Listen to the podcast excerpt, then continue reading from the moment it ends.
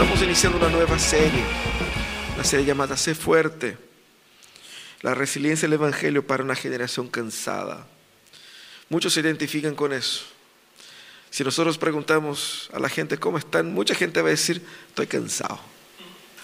Esa es la respuesta más común que escuchamos de las personas. Pero, ¿cuántas veces has pensado en desistir? ¿Cuántas veces has pensado en desistir? Desistir del trabajo en el que estás, desistir del matrimonio, desistir de la, de la fe incluso. Eh, nosotros debemos entender que esa, la cultura en la cual nosotros vivimos es una cultura donde las personas están cada vez más sensibles a los problemas emocionales, eso es un hecho. No es que la gente en el pasado no tenía problemas, es que ellos no sabían que eso era un problema, así decía. Entonces hoy día somos más conscientes de nuestra situación emocional, pero también eh, nuestra generación es la generación que más sufre de ansiedad y depresión. De hecho, entre los jóvenes, los más jóvenes, los adolescentes, el nivel de adolescentes con graves situaciones de eh, ansiedad y depresión es altísimo. Nosotros somos una generación que tiene muy baja resistencia a la frustración, porque decimos la vida es dura. Tenemos la osadía de decir la vida es dura cuando nuestros padres, nuestros, no los padres quizás, nuestros abuelos, la tuvieron mucho peor. Hoy día si nosotros queremos una pizza, nosotros llamamos y se nos trae a la puerta. 50 años atrás, o sea, que te arregles tú con la masa, con los ingredientes, que lo es, es otra cosa. Nosotros reclamamos mucho de la vida en realidad, pero la cosa es que eh, lo que realmente lamentamos es que no hemos podido ser más consentidos o tan consentidos como quisiéramos. Esa es, también una verdad. No solamente hay temas profundos, emocionales en nuestra cultura, pero también nosotros somos una cultura de la cultura de la comodidad. Nunca hemos tenido una vida tan cómoda en la historia de la humanidad como ahora. Y tenemos que ser conscientes de eso. Y más, yo creo que siempre cuando decimos que estamos cansados, no es que estemos cansados en realidad muchas veces. Nosotros estamos fuera de forma. Porque eso usted sale a correr, a trotar, sin ninguna preparación previa. A la siguiente cuadra ya te va a decir como, uff, me cuesta, ¿no? Me cuesta. Pero un maratonista ni se lo va a sentir. No es que él no se canse, todos nos cansamos. Pero él tiene mejor preparación. Ese es el punto. Seguramente usted va a decir, ay, estoy cansado, estoy cansado. A lo mejor no estás tan cansado. El problema no es el cansancio en sí o el trabajo en sí. El problema es que tú, tu corazón, tu mente, está fuera de forma. Por eso, y de eso nace esa serie, el llamado a ser fuerte. Porque cuando yo pensé en eso, cuando proponemos esta exhortación de Dios a ser fuerte, la gente, mucha gente podría pensar, no, es que eh, no tenemos que exigir más de la gente. Pero a veces nosotros exigimos muy poco de nosotros mismos. Y ese es el llamado del Señor a nosotros. Eh, el texto de Josué capítulo 1, versículo de 1 a 9 dice lo siguiente. Después de la muerte de Moisés, siervo del Señor, el Señor dijo a Josué, hijo de Nun, asistente de Moisés, mi siervo Moisés ha muerto. Por eso tú y todo este pueblo deberán prepararse para cruzar el río Jordán y entrar a la tierra que daré a los israelitas. Su territorio se extenderá desde el desierto hasta el Líbano, desde el gran río Éufrates, tierra de los hititas, hasta el mar Mediterráneo, donde que se encuentra al oeste. Durante todos los días de tu vida nadie será capaz de enfrentarse a ti. Así como estuve con Moisés, también estaré contigo. No te dejaré ni te abandonaré. Sé fuerte y valiente, porque tú harás que este pueblo herede la tierra que prometí a sus antepasados. Solo te pido que seas fuerte y muy valiente para obedecer toda la ley que mi siervo Moisés te ordenó. No te apartes de ella ni a derecha ni a izquierda Solo así tendrás éxito a donde quiera que vayas. Recita siempre el libro de la ley y medita en él de día y de noche. Cumple con cuidado todo lo que en él está escrito. Así prosperarás y tendrás éxito. Ya no te lo he ordenado. Sé fuerte y valiente. No tengas miedo ni te desanimes, porque el Señor tu Dios te acompañará donde quiera que vayas. Si tú crees que tu vida es difícil, la vida de Josué era mucho más difícil. Josué salió con Moisés, todavía joven, del Egipto. Él vio todo, el mar abriéndose. Él fue uno de los espías para conocer la tierra a principio, ahí, pocos meses de la salida de Egipto. Y vivió con Moisés los 40 años en desierto. Eh, toda transición, uno piensa en una transición laboral, eh, toda transición es difícil, porque uno piensa, ¿cómo voy a dar el ancho del anterior? Pero piensa usted en la situación de Josué. Él tenía que sustituir nada más, nada menos que Moisés. Moisés vio a Dios cara a cara.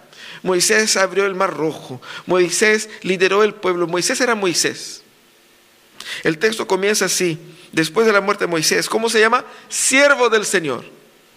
Así era el título. ¿Y quién era Josué? No sé, el Josué, el hijo de Nun. ¿Quién era el padre de Moisés? No se nombra nunca, ¿no?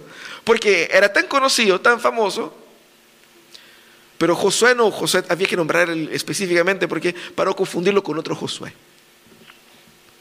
Fue muy difícil y, y, lo que vemos aquí en ese texto, el contexto de esto todo es, Dios había prometido una tierra.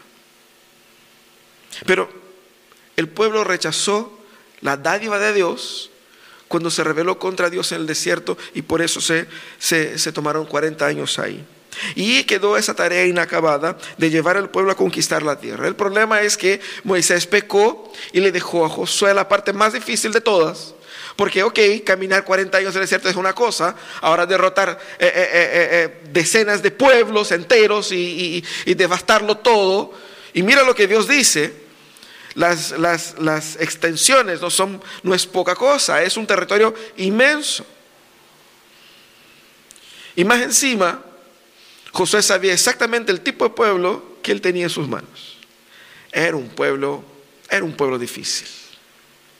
Si con Moisés, el que vio Dios cara a cara, que trajo desde el cielo ahí las, las tablas de la ley, el pueblo tomó en piedras para matarlo en más de una ocasión, ¿qué pasará con hijo de Nun? Ese es todo un tema. Eso es lo que estaba enfrentando ellos. Eh, y aquí había una situación peor aún, porque Dios nombra a Josué como sucesor, 40 años después del intento de espiar la tierra, y se han pasado 40 años en que los pueblos vecinos estaban preparándose para los judíos, los hebreos, ¿cierto? La generación que ellos tenían en manos ahí era una generación joven. Y joven tiene mucha fuerza y poca sabiduría. Y no había gente mayor excepto Josué. Y más, Josué era viejo. Josué era bien mayor. Y él tenía que liderar ese pueblo no en caminar, sino que en batallas, en luchas, en guerras. Pero Dios confirma el liderazgo de Josué, Dios confirma la promesa, Dios ordena a Josué que sea fuerte para enfrentar a estos desafíos. Tú no eres Josué, tú no eres Moisés, pero seguramente Dios puso desafíos en tu vida. Sea el desafío matrimonial, sea el desafío laboral, o cualquier otro desafío de salud, desafío familiar que puedas tener. Son circunstancias en las cuales Dios nos puso ahí. ¿Cómo ser fuertes para enfrentar estos desafíos que Dios nos pone en nuestras vidas? Dios llama a Josué a ser fuerte y llama a nosotros también a ser fuertes. ¿Fuertes cómo? ¿Fuertes de qué manera? Primeramente, debemos entender eso. Dios quiere que seamos fuertes. Ahora, ¿Fuerte para qué? Fuerte para asumir el llamado que Dios nos entrega. Dios dice en ese texto tres veces a Josué que sea fuerte. La primera es esa. Él dice, sé fuerte, fuerte para qué? Fuerte porque eh, para asumir la tarea de transformar este territorio dominado por los jebuseos, los heveos, los, eh, eh, los, los, filisteos, todo ese territorio, ese territorio yo les estoy dando. Y, ese es el llamado de, de Josué. Pero él tenía que sustituir a Moisés. Cuando nosotros hablamos de que de la barra quedó alta, esa quedó altísima, esa quedó por el cielo. Porque Moisés era virtualmente insustituible. ¿Usted tiene idea de que Moisés fue quien? Moisés fue quien ordenó al sumo sacerdote, que era la instancia religiosa más elevada en la nación. Tanto que el texto es así, el texto muestra Moisés, siervo del Señor. Solamente tres o cuatro ocasiones surge esa expresión, refiriéndose a personas en el Antiguo Testamento. A Moisés, a Abraham, a David. Bueno, después va a decir también a, a, Nabucodonosor en la función en que él ocupó para destruir ahí el pueblo. Pero solamente en esas ocasiones. ¿Y quién era Josué? El texto dice, versículo 1, el asistente de Moisés. Uno es el siervo del Señor, el otro es asistente de Moisés. Claramente había una distancia ahí, ¿no? Pero el llamado de, Josué comienza ahí, en sustituir a Moisés. Eh, y es interesante porque eso implica en que Josué tenía que luchar contra sus propios temores. Porque si el pueblo dudó del liderazgo de, de Moisés, siendo Moisés quien era, ¿quién soy yo? En todo eso. Y yo creo que parte de la llamada de Dios a Josué a que sea fuerte y valiente es también para referendar y reforzar su liderazgo frente al pueblo. Pero también eh, uno de los grandes problemas ahí de la nación era la, inseguridad que los líderes sufrían. Porque el pueblo, digamos como son, ellos eran doce tribus y en cada tribu tenía ahí sus, sus cabecillas, tenía sus líderes. Y una vez u otra ellos comenzaban a tener ahí sus ideas propias y empezaban a cuestionar, ¿y eso? ¿Por qué eso? ¿Y así? ¿Por qué eso no? Entonces había un temor ahí con relación a la homogeneidad en la organización del pueblo, sobre todo en un momento crítico que era un momento de batallas ahí. Claramente, sustituir a Moisés era muy difícil. Y muchas veces nosotros sufrimos para enfrentar los desafíos con nuestra propia inseguridad. ¿Seré yo capaz de hacer lo que tengo que hacer? Yo no les quiero vender la pomada y decir, no, Dios te va a capacitar en todo lo que quieras, porque no es verdad. Dios estaba llamando a Josué para hacer lo que Dios quería hacer. Y Dios te va a capacitar a ti y te va a dar fuerza a ti y te va a respaldar a ti en lo que Él quiere hacer contigo, no en lo que tú quieres hacer. Dios no tiene ningún compromiso con tus planes. Él te llama a los planes de Él. Y cuando hablamos aquí de llamado, no estamos hablando de un llamado ministerial, pastoral, estamos hablando de llamado, llamado para la vida, llamado a cuidar a los hijos, a, a, cuidar a la familia, a hacer el trabajo como corresponde, llamado como servo de Dios dentro de la iglesia. Y uno piensa, ¿tendré yo la capacidad de asumir ese rol? ¿Daré yo el ancho? Y es interesante porque aquí Dios claramente llama a Josué sabiendo quién Josué es y habla su corazón y, trata de cuidar a Josué. Pero también el llamado de Dios aquí era de asumir la dádiva que Dios estaba dando. Josué tenía que conquistar la tierra. Eso implicaba en batallas y batallas y batallas, en buscar y derrotar y destruir completamente pueblos enteros.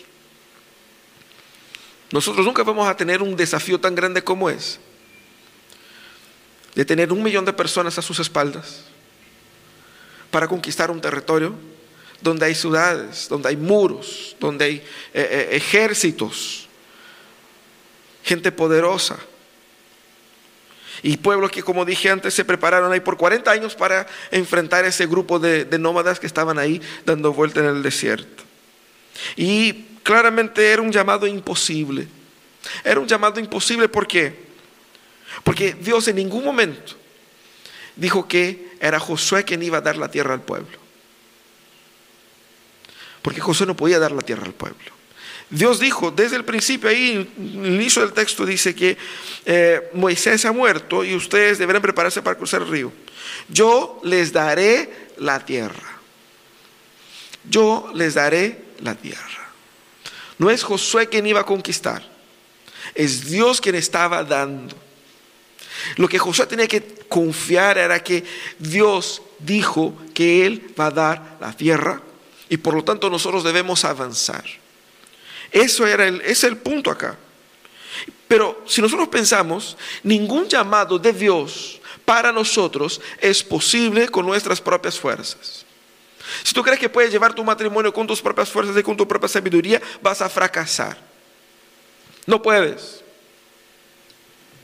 Si tú crees que puedes ser un excelente profesional con tu propia sabiduría, con tu propio entendimiento, con tus propias fuerzas, haciendo lo que Dios quiere para ti en ese lugar, no lo podrás. Ningún llamado de Dios es posible con fuerzas humanas. Todo llamado de Dios para nosotros es un llamado para depender de Él en donde Él nos pone. Y lo mismo pasa con Josué. Dios quería que Josué entendiera de algo. Josué no era Moisés. Josué no tenía por qué dar el ancho de Moisés. Moisés fue Moisés, hizo lo que Dios quiso eh, en su tiempo, pero ahora Dios levanta a Josué para ser Josué. Y lo mismo pasa contigo. Tú no tienes que dar el ancho de nada. No importa si tu papá y tu mamá tuvo éxito haciendo esto y esto otro y tú crees que yo no podré hacer esto. No importa si eh, la persona a la cual vas a sustituir en el trabajo hizo la cuestión más maravillosa del mundo y tienes temor de no poder ser tan bueno como él o ella. No importa si cuando uno mira la cuenta bancaria, cuando mira la, la, la situación laboral, uno ve un, tema totalmente descontrolado, no sé por dónde empezar, no sé cómo solucionar eso, no sé qué hacer y, y, uno se descompone, debemos entender que no es en mi fuerza, no es en los recursos que yo tengo, es el Señor quien está por medio de mí, haciendo lo que Él quiere en ese momento de mi vida. Por lo tanto, Debemos ser fuertes para asumir ese llamado de Dios. Un llamado que es imposible, un llamado que es difícil, un llamado que es complejo, pero si el Señor nos puso ahí, es porque Él nos quiere usar ahí. En segundo lugar, nosotros tenemos que ser fuertes en obediencia a la voluntad de Dios. La segunda vez que Dios menciona a, Josué el mandato de ser fuerte, Él dice, ser fuerte en que en obedecer. Y aquí es donde Dios define qué es lo que es fuerza. Porque ¿qué es lo que es fuerza para nuestra cultura? Fuerza para nuestra cultura es, es esa demostración de poder, de control, de hacer lo que uno quiere, de dominar al otro. O como decimos en Chile, de ser aperrado, de ser jugado, determinado, resiliente. Pero Dios define fortaleza acá. Ser fuerte para Dios es ser fuerte en obedecer obedecer. Y él dice que ser fuerte en obedecer todo lo que Moisés entregó a ustedes. ¿Qué fue lo que yo entregué a Moisés? Reciba eso. Y más que el valor para enfrentar a los enemigos, esa obediencia es valor para enfrentar sus propios ídolos, sus propios pecados. Obedecer aquí el mandato de Dios para Josué no era simplemente una, un mandato individual para que Josué individualmente fuera sanito. Porque nosotros vemos el texto bíblico y pensamos así. Pensamos en Josué como un individuo. Pero Dios está hablando a Josué como un individuo. Dios está hablando a Josué como líder de un pueblo. Y cuando Dios dice a Josué que él, que él tiene que ser fuerte para obedecer, fuerte para obedecer en la función del líder del pueblo, es decir, de llevar el pueblo a la obediencia. Y si uno, si a uno le cuesta luchar con sus propias tentaciones, debilidades y fracasos. Imaginen ustedes cómo hago para que un millón de personas se unan en obediencia a esa palabra. Gente pesada, gente terca, gente difícil. Y vamos a ver en la historia de Josué aquí cómo eso se va desconstruyendo. El Señor dice, destruye todo. Pero le ocurrió a un Gil que tenía ahí unas monedas, unos, unas cosas de valor y él los tomó para sí. Y porque tomó esas cosas para sí, el ejército perdió en la batalla siguiente. Con ese tipo de gente que uno tiene que lidiar. Por eso que Dios dice, tiene que ser fuerte, permanecer fuerte en obedecer la palabra. Porque la gente le va a empezar a, es que no es tan así, no es tan así. Y él dice, todos los días ustedes deben, tú debes memorizar, recitar la palabra y orar todos los días. En otras palabras, sé persistente en caminar con Dios. Eso es ser fuerte. Ser fuerte no es pegar la mesa y decir, aquí mando yo. Ser fuerte es ejercitarse en el gimnasio espiritual, donde mi vida espiritual es fortalecida. Nadie se hace fuerte de la noche a la mañana. Nadie se hace fuerte porque, ah, escuché un sermón, ahora estoy fuerte. No, no es así. Es un proceso, es un caminar, es un día a día. Nadie se hace fuerte con un entrenamiento a la semana. No hay en la historia de la humanidad nadie que haya sido exitoso en fortalecer sus músculos o en fortalecer su entendimiento. Con un encuentro, una clase a la semana, no, no, no existe.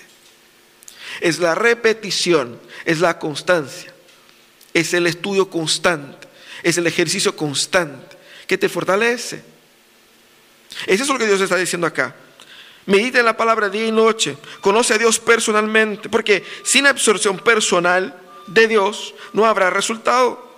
Dios quería que el líder del pueblo fuera la expresión real de su voluntad, para que la gente pudiera tener en Josué el paradigma de obediencia. ¿Cómo debemos ser? Sobre todo porque él era muy mayor y la gente era muy menor. Había un vacío ahí de 40 años al menos entre él y, y el pueblo. Ser fuerte en la palabra, en última instancia, es entender quién manda. Es entender quién parte el queque. Y eso es lo que Dios quería decir a Josué. Josué, yo te pongo como líder, pero quien manda aquí soy yo. Ustedes hacen lo que yo quiero. Ustedes son mi pueblo. Yo les voy a dar mi tierra para ustedes. Saquen ese pueblo de ahí. Ah, no, Señor, pero son fuertes. No se preocupe. Avanza que yo les destruyo. Avancen, pero conquisten la tierra. Y por sobre todo, hagan lo que yo les diga. Nosotros no queremos profundizarnos, fortalecernos en la palabra de Dios porque queremos tener el control de nuestra vida. Queremos tener nuestros propios planes, nuestros propios sueños y queremos que Dios bendiga nuestros sueños. Pero Dios no quiere bendecir nuestros sueños. Dios quiere usarnos en los planes de Él, en los proyectos de Él.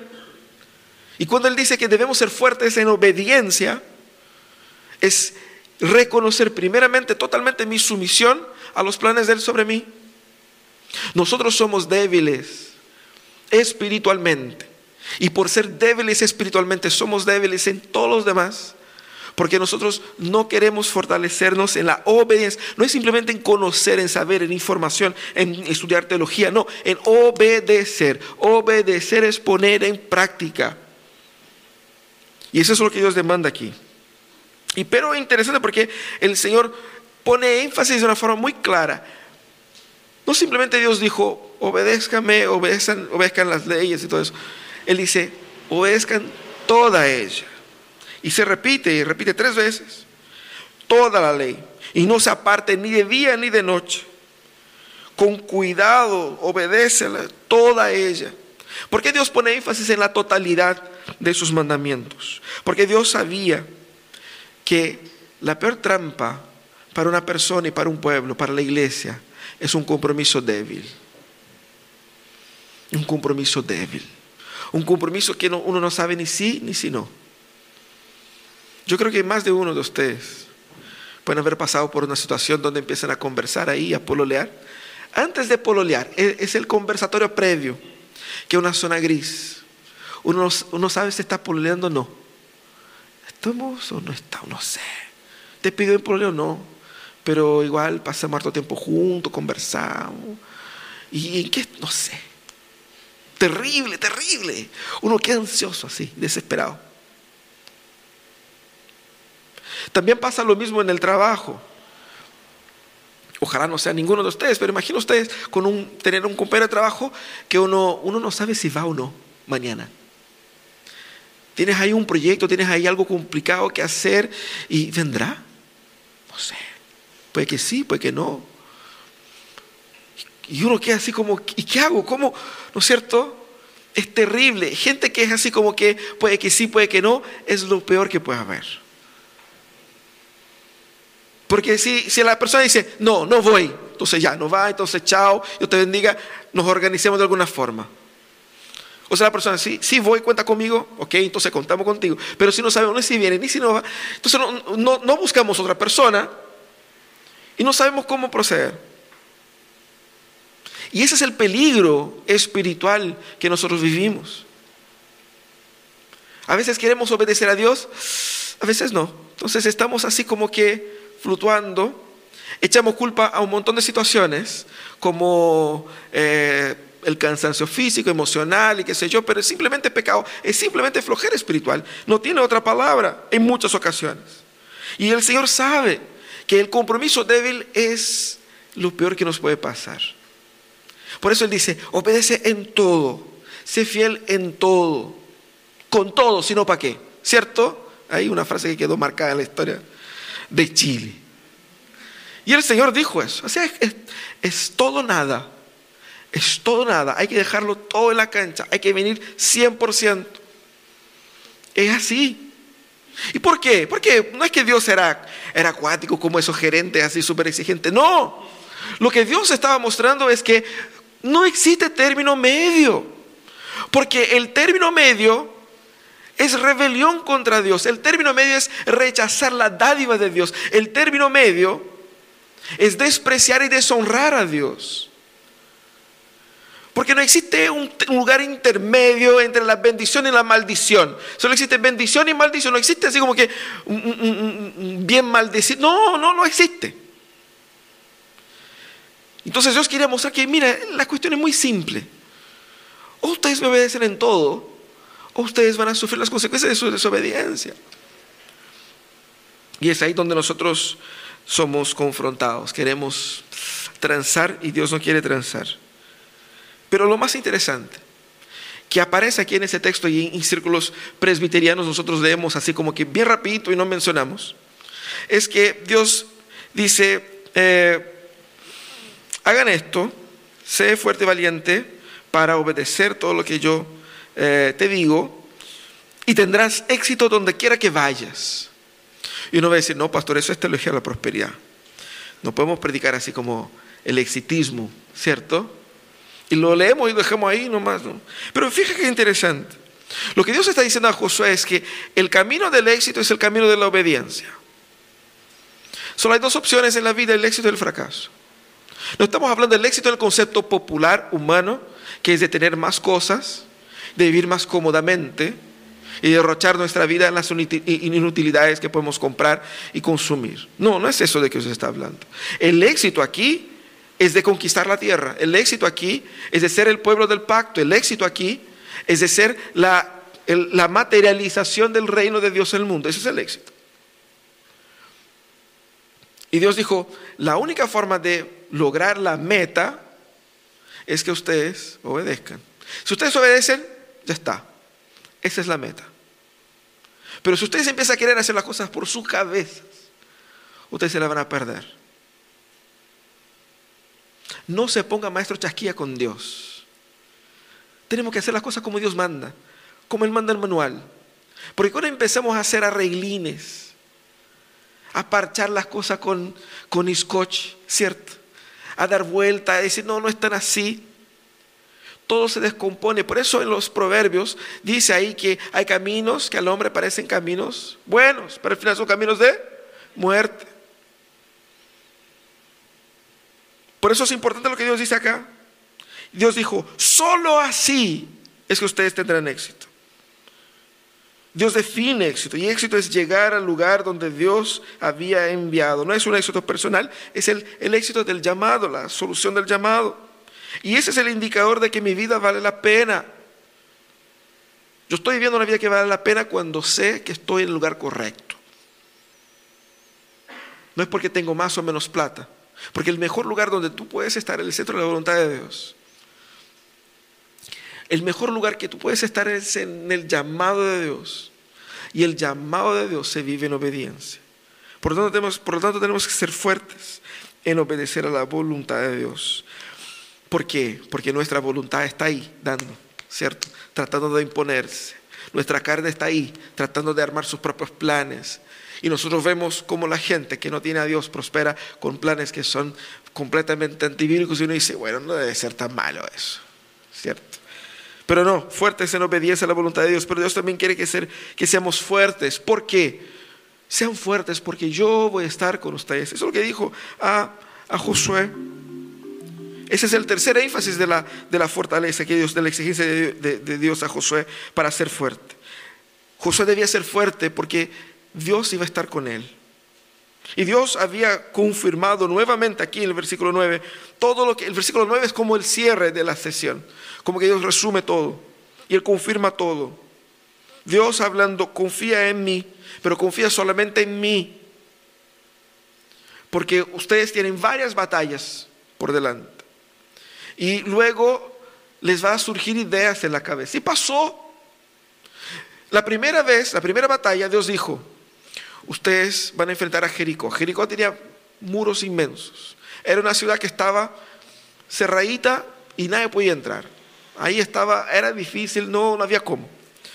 Ellos no tenían infraestructura militar ni nada. Había gente, pero no había como grandes infraestructuras, habían espadas y eso, y si es que. Pero el Señor dijo, ustedes van a hacer lo siguiente, ustedes van a dar una vuelta a los muros de la ciudad por por día durante siete días. Y en el séptimo día ustedes van a dar siete vueltas. Y no van a decir en ninguno de esos momentos ni una palabra. En silencio. Y después que den las siete vueltas, van a gritar. Y los muros van a caer y ustedes van a avanzar. Imagínate el consejo de guerra reunido, consejo de Israel reunido. Y viene Josué. Mira caballeros, el plan es el siguiente. Nosotros vamos a dar una vuelta por día durante siete días. El séptimo día vamos a dar siete vueltas, vamos a gritar y se va a caer y vamos a entrar. O sea, ya pues Josué, ese, es serio, ese no es, no, es, no es un juego de niños, ¿cierto? Eso no es una estrategia militar seria, no puede ser, no puede ser. A eso Dios estaba hablando. Dios viene con un, plano, un plan absurdo no solamente para probar la fidelidad y la, dependencia del pueblo, pero también aquí es que Dios queriendo lucirse. Es Dios queriendo decir, mira, confíen en mí, porque a estos que están más duros, yo les voy a destruir con un grito. Ni siquiera con el mío, con el de ustedes, que es más feo. Ustedes van a gritar ahí, y se va a caer la cuestión. Confía en mí. Era Dios luciéndose. Y ya, pues ellos hicieron como Dios dijo. Y funcionó. Después que funcionó, se agrandaron. Mira qué barza que son. El plan no era de ellos, la estrategia no era de ellos, ellos no tenían condición, pero el Señor hizo todo, se lució todo. Y ahora ellos dijeron, no, Señor, nosotros ya sabemos cómo se hace, así que deja con nosotros. Vino la siguiente ciudad, una ciudad chiquitita que no tenía muros ni nada, y ellos dijeron, no, nosotros vamos y vamos a destruir eso. Ni siquiera vamos con todo, vamos con, con el equipo B. ¿Cierto? Vamos con el equipo que está ahí de suplente, para que entrenen un poquito, y dejemos los, titulares descansando. Y tomaron una paliza, perdieron, gente murió y volvieron avergonzados. Como dice el chavo, ¿no es cierto? La vuelta del perro. No, sé cómo es el frasejeo, pero. Vuelve el perro con, con, las colas, con la cola entre las patas, las orejas eh, en fin, el, pueblo volvió, mira Señor, ¿sabe qué pasó? Pasó. Y el Señor dijo, mira, te dije, confía en mí. No es porque mis estrategias son de otro planeta que no funcionan. Confíen en mí. Y, es interesante porque eh, Dios insiste con Josué. Yo estoy con ustedes. Y en eso, en ese versículo 9, Dios quería intencionalmente tratar el corazón de Josué. Porque tú sabes, tú puedes, como líder, de repente estás con el peso, la carga de una responsabilidad más grande que uno. Y Josué estaba con una carga de un pueblo, una carga insoportable. No era más dar vueltas en el desierto, era derrotar ejércitos. Y eso era abrumador. Y Dios habla al corazón de Josué y dice, Josué, no desanimes. Porque seguramente van a haber altos y bajos. No desanimes. Con lo que la gente te diga, con lo que los resultados puedan parecer, con las circunstancias que vas a enfrentar. No debilites tu corazón. Confía en mí. Porque yo, yo no estoy enviándote a ti para que yo me vaya de vacaciones. Yo voy contigo. Yo voy a pelear contigo. Yo voy adelante de tus ejércitos. Sé fuerte, Josué. Porque tu fortaleza soy yo. El, llamado de Dios para nosotros no es irresponsable. No es que Dios nos mande a hacer cosas sin capacitarnos para ello. Dios te capacitará ahí. Dios te fortalecerá ahí. Porque Dios estará ahí. Si Dios te manda a hacer algo, Él va contigo. Porque el que, el que invita paga, ¿cierto? Y cuando Dios te llama, Dios te sustenta para hacer lo que Él demandó de ti. Por eso es lo que Dios quiere que nosotros entendamos. Dios ve nuestra naturaleza frágil. Dios no fue desconsiderado con Josué sin considerar sus angustias, sus temores, sus limitaciones. Dios ve nuestra naturaleza frágil y nos cuida así y nos envía así. Dios dice, no seas dominado por el temor o por el desánimo debido a las circunstancias. ¿Por qué? No es porque Josué sea más cobarde que uno, porque es la naturaleza natural de todos nosotros. Dios sabía lo duro que lo tocaría, pero Dios también llama a Josué cuando dice que yo estaré contigo, a que como líder Josué entendiera y pudiera ver más que otros. Eso es lo que Josué tiene que mostrar a la gente. Cabros es por acá, porque Dios está con nosotros aquí. Dios no tiene compromiso con nuestros planes B. Dios tiene compromiso solamente con este plan. Y, eso es lo que Dios llama a todos nosotros a entender ver que ver la presencia de Dios con nosotros en los planes que Él nos entregó es ver lo que los demás no pueden ver. Es entender que Dios está aquí, yo no, no, no, no puedo ver, pero yo sé que Dios me bendice con eso. La presencia de Dios en el Antiguo Testamento significaba bendición, significaba aceptación, significaba victoria, significaba eh, que Dios estaba controlando el proceso. Eso era lo que Dios quería mostrar ahí.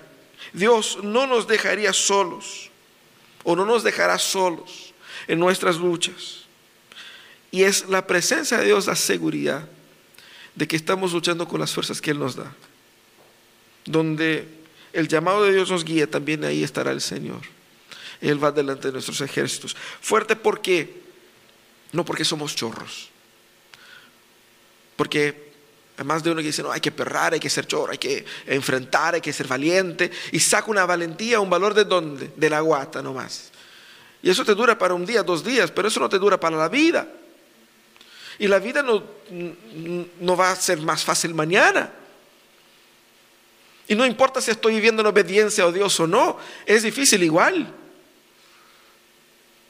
La única facilidad que vamos a tener en la vida es cuando venga Cristo y estemos en su reino. Pero hasta ahí entonces es lucha.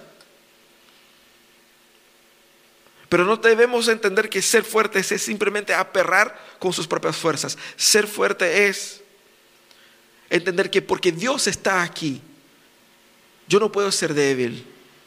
Yo tengo que luchar con más determinación.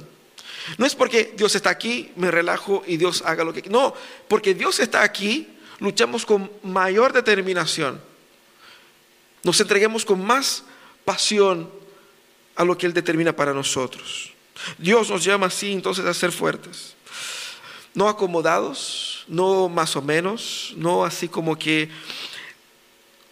como hay en muchos de nosotros esa tendencia de ser reclamones de la vida. Lamentamos de que no tenemos lo que quisiéramos tener, de que no somos quienes quisiéramos ser, de que el mundo no es como nosotros quisiéramos que fuera. Reclamamos del gobierno, de la economía, de la familia, del trabajo. Reclamamos de nuestras propias limitaciones, de que hay, que el mundo está así. Y lamentamos y lloramos y hay vida, hay cielo, hay... Dios no, no, no nos quiere así. Dios quiere que nosotros abracemos el llamado de Dios en ese mundo caído para construir familias fuertes, para ser funcionarios, empresarios, profesionales, que construyen un mundo mejor para las personas a las cuales nosotros servimos. Dios quiere que nosotros podamos entregar a nuestros hijos no una educación de la que vemos en internet, en televisión, así que nos enseñó cuál especialista, no. Dios quiere que guiemos a nuestros hijos en fidelidad en la palabra, con una educación espiritual fuerte. No podemos transar eso. Es el llamado de Dios para nosotros. Debemos entender que en Cristo Dios nos sana de todas las debilidades de nuestra existencia. En Cristo todo se sana, en Cristo todo se supera, en Cristo todo se restaura. Por lo tanto, deja de llorar por porque la vida es dura, porque la vida es difícil, porque todo te cuesta. Si Dios te llama a vivir en esta vida, si tú estás vivo aquí, es porque Dios te va a capacitar a enfrentar las batallas que te toca enfrentar. Ay, no, es que me cuesta, que... ¿Y por qué crees que te cuesta más a ti que a otros? A todos nos cuesta de alguna manera. Pero cada uno tiene su propia batalla y sus propias luchas. Y Dios está en cada una de ellas. Por lo tanto, deja de lamentar, de murmurar. Abraza el llamado de Dios. Ejercítate en obediencia a la palabra. Y confía en la presencia de Dios contigo para enfrentar esas luchas. Decide ser fuerte. Decide ser fuerte. Y, nosotros aquí como iglesia, nosotros queremos que, que mostrar a ustedes que la iglesia existe exactamente para este fin. Para fortalecer el pueblo de Dios.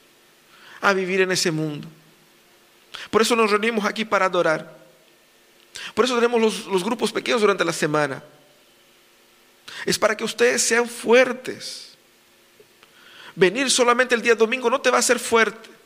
Leer la Biblia de vez en cuando no te va a hacer fuerte. Orar así más o menos no te va a hacer fuerte. Tú necesitas ejercicio. Y la iglesia es el gimnasio de Dios para fortalecerte espiritualmente. Para ayudarte a vencer tus ídolos. Tú lo necesitas. Es una necesidad básica de que estés ahí, de que te conectes con otros hermanos, hermanas, de que puedas orar con ellos, que oren por ti y que Dios obre espiritualmente por medio de este encuentro para sanarte. Necesitas estudiar la palabra, necesitas meditar en ella, necesitas aprender comunitariamente, necesitas de esto. Decide ser fuerte, deja de cultivar una espiritualidad más o menos. Decide ser fuerte espiritualmente. Decide ser fuerte en la vida. Decide ser fuerte en todo. Para glorificar a Dios en todo. Porque Dios no te ha llamado a ser débil en nada. Que el Señor nos dé de su gracia, de su sabiduría. Vamos a orar. Cierra tus ojos. Vamos a pedir que Él nos, nos ayude a enfrentar este desafío tan, tan duro que tenemos. Señor amado.